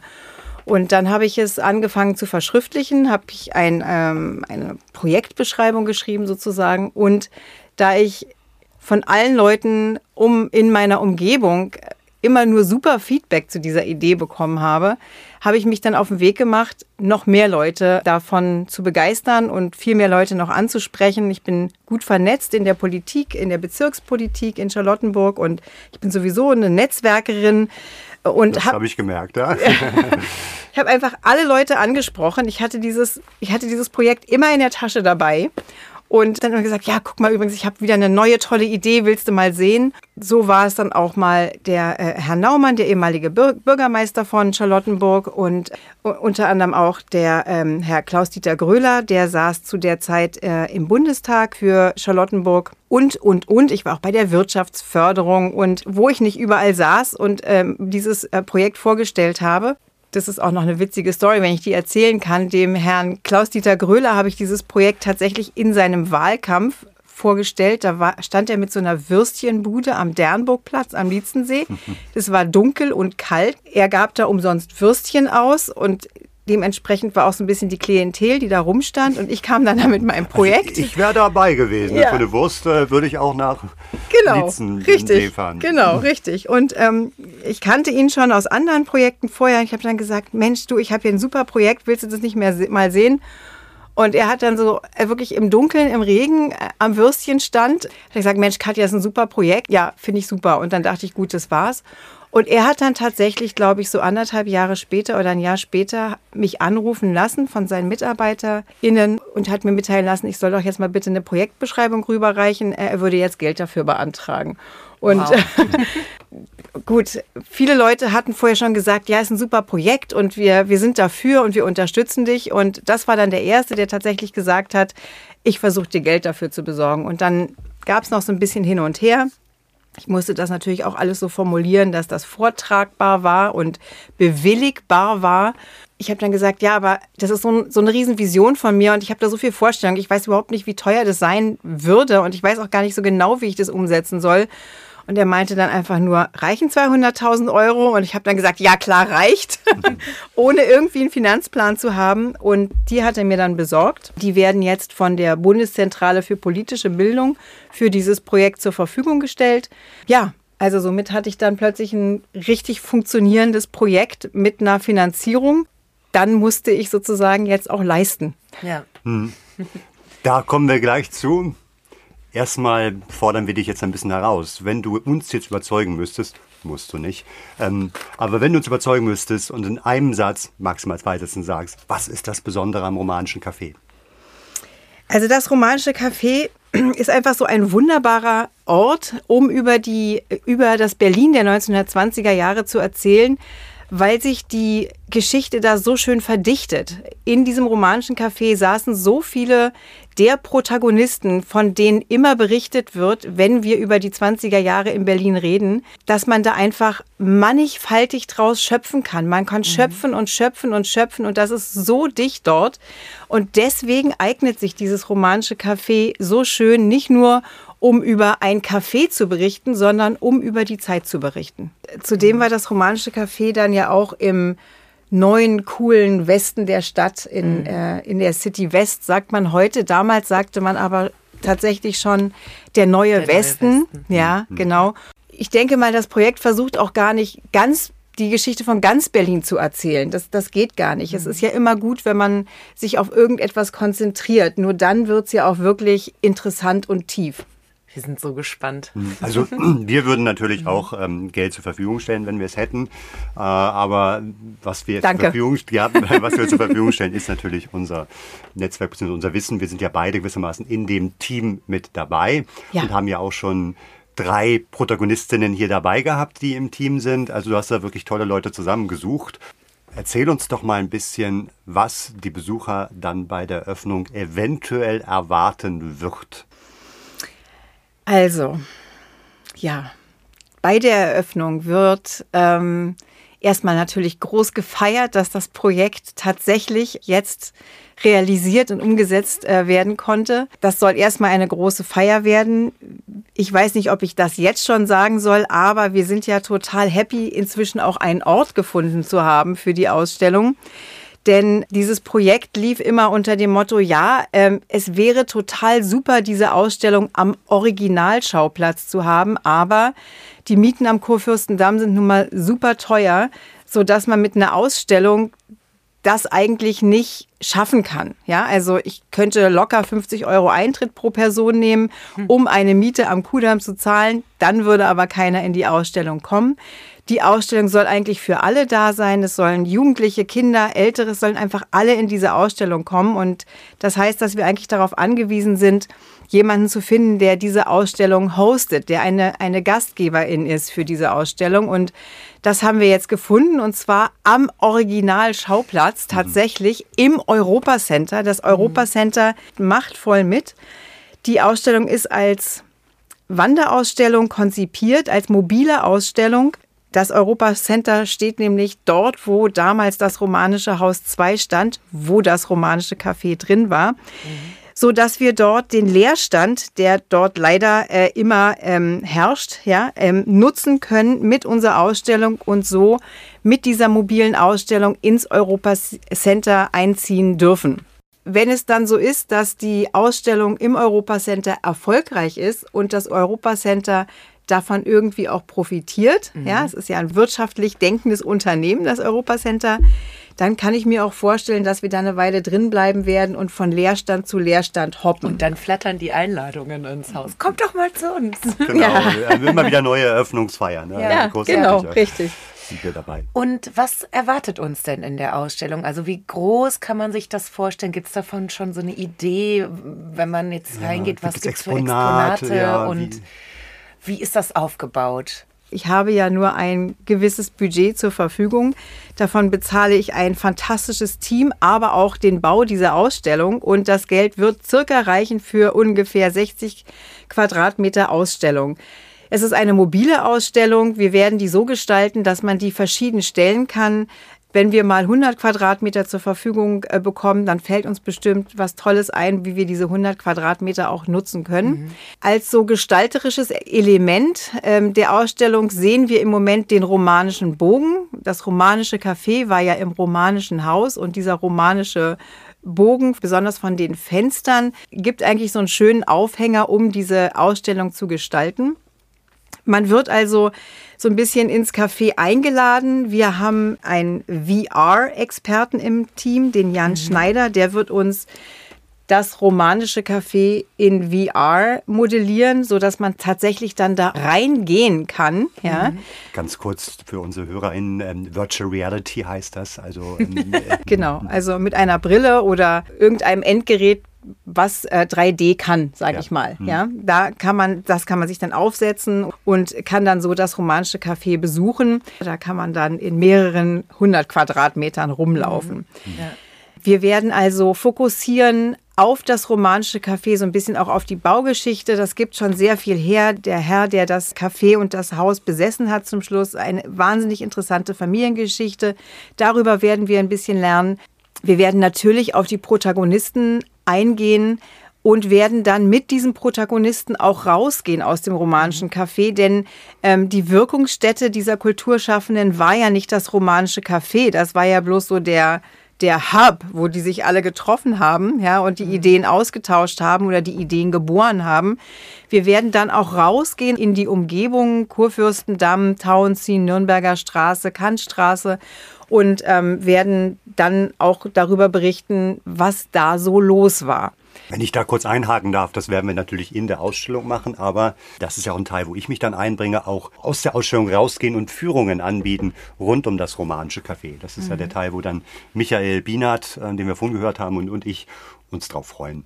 Ja, und die Ausstellung wird dann einfach ein toller Ort sein, um so eine Führung zu beginnen oder um dort zu enden. Denn Ich selbst habe auch diese Führung gemacht am Kurfürstendamm und ich stand dann immer mit irgendwelchen Zetteln, die rumgereicht worden sind oder iPads, die man dann in der Sonne nicht sehen kann. Mhm. Und das kann dann alles ein bisschen aufgefangen werden durch eine Ausstellung, die hoffentlich natürlich auch Texte hat, aber auch Bilder und ein paar Exponate. Und das alles soll dann so ein bisschen diese 20er Jahre auch ein bisschen lebendig werden lassen. Und es war doch auch die Rede davon, dass tatsächlich auch ein kleines Café mit eingebaut wird, so mit drei, vier Tischen dann wahrscheinlich. Also in meiner großen Version, die mhm. an meinem Esstisch entstanden ist, mit richtigem Grundriss, da war ein Café vorgesehen. Ähm, das fände ich total toll und das wird sich vielleicht auch irgendwann mal realisieren. In der mhm. Version, die wir jetzt anstreben, mit dem Budget, was wir jetzt haben, sehe ich das noch nicht. Vielleicht mhm. kann man mit dem Europacenter und einem Kooperationspartner das irgendwie hinkriegen. Ja, mhm. äh, wir haben ja auch noch ein bisschen Zeit. Es wäre schon toll. Apropos Zeit, wie sieht das denn aus mit der Zeit? Wann soll es denn losgehen oder wann können wir mit der Eröffnung rechnen? Also ich habe ja äh, in meinem Team Gott sei Dank Roland, der sehr exakt ist in der Planung. Und im Europacenter habe ich auch jemanden, der darauf angewiesen ist, exakt zu planen. Und wir haben tatsächlich einen exakten Eröffnungstermin etabliert inzwischen, der 15. Dezember. Ich verspreche gar nichts, ja, in Berlin. Dieses Jahr. Dieses Jahr. 2023. Ja, genau. Also in Berlin verschiebt sich immer alles, ja das ist erstmal so mein Ziel. Dann mhm. könnte man schön irgendwie das Weihnachtsgeschäft mitnehmen, das zwischen mhm. den Jahren Geschäft und das Europacenter hätte dann für den langweiligen Januar wirklich einen Knaller, mhm. ähm, wo die Leute dann trotzdem noch strömen. Ja. Katja, wenn jetzt unsere Hörerinnen und Hörer sich besonders angesprochen fühlen, können sie sich damit engagieren? Also was, was könntest du noch gebrauchen? Was braucht das Team noch an Unterstützung? Also wir haben natürlich die ganzen Archive der Stadt durchgegrast und die ganzen Bildarchive und so, aber aus eigener Erfahrung weiß ich auch, dass in Familien oft noch ganz viel Wissen über das romanische Café schlummert. Sei es in irgendwelchen Anekdoten, die erzählt werden über den Großvater, der immer im romanischen Café saß und nie pünktlich nach Hause gekommen ist. Oder, oder, oder. Wir würden uns auch total darüber freuen, eine Tasse zu bekommen, wo unten drunter romanisches Café steht. Wir wissen nicht, ob es sowas gibt, aber vielleicht hat ja jemand sowas. Also Bilder, Fotos, Anekdoten, die aus Berlin herauskommen sozusagen, aus den Leuten, die jetzt noch in Berlin leben. Das hält das ja auch so ein bisschen lebendig, diese Erinnerung an das romanische Café. Da würden wir gerne was von hören, wenn es sowas noch gibt. Ja. Unser Team träumt natürlich immer von vielen Gestaltungs- und Umsetzungsideen. Ähm, wir sind limitiert in unserem Budget und können nicht alles so umsetzen, wie wir es wollen. Deswegen suchen wir auch immer noch nach Sponsoren. Zum Beispiel haben wir eine ganz konkrete Idee. Wir würden gerne so etwas wie einen Ausstellungsflyer kreieren, nicht in so einer normalen Flyerform, sondern vielleicht in Form einer Zeitung, denn die Zeitungen waren ja ganz wichtig für das romanische Café. Im romanischen Café konnte man alle europäischen Zeitungen lesen und das war auch ein Grund, weswegen die Leute da ins Café gegangen sind.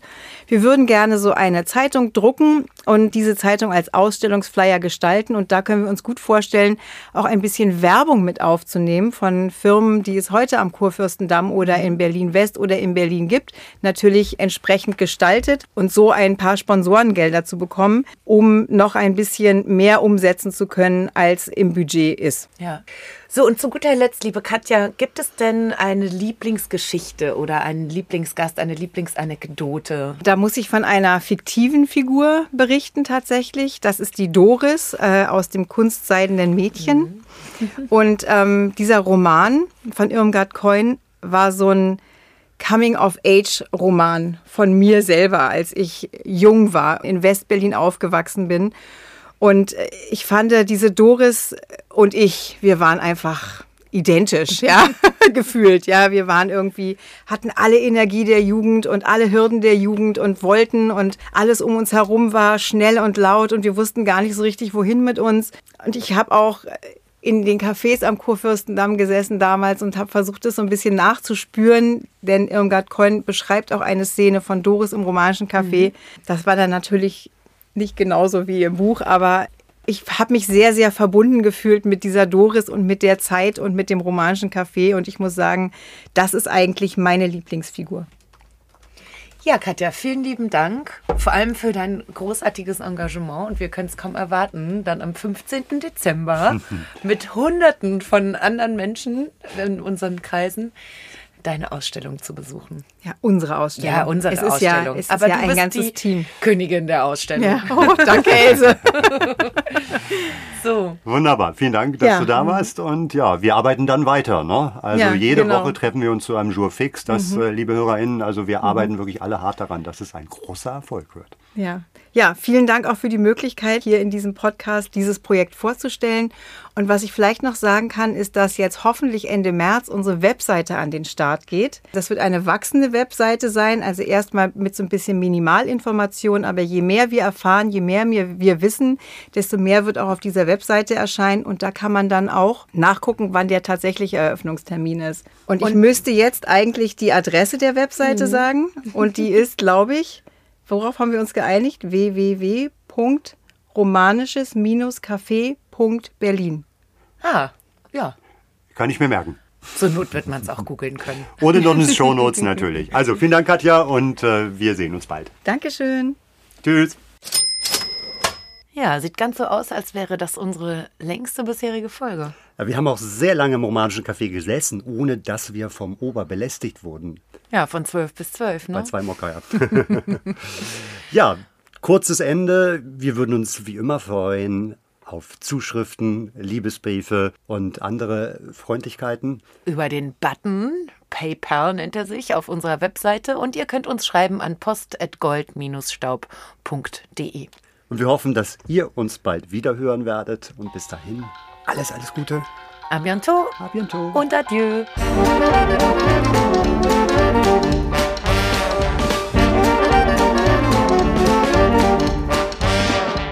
Das war Goldstaub, der 20er Jahre Podcast von und mit Else Edelstahl und Arne Krasting.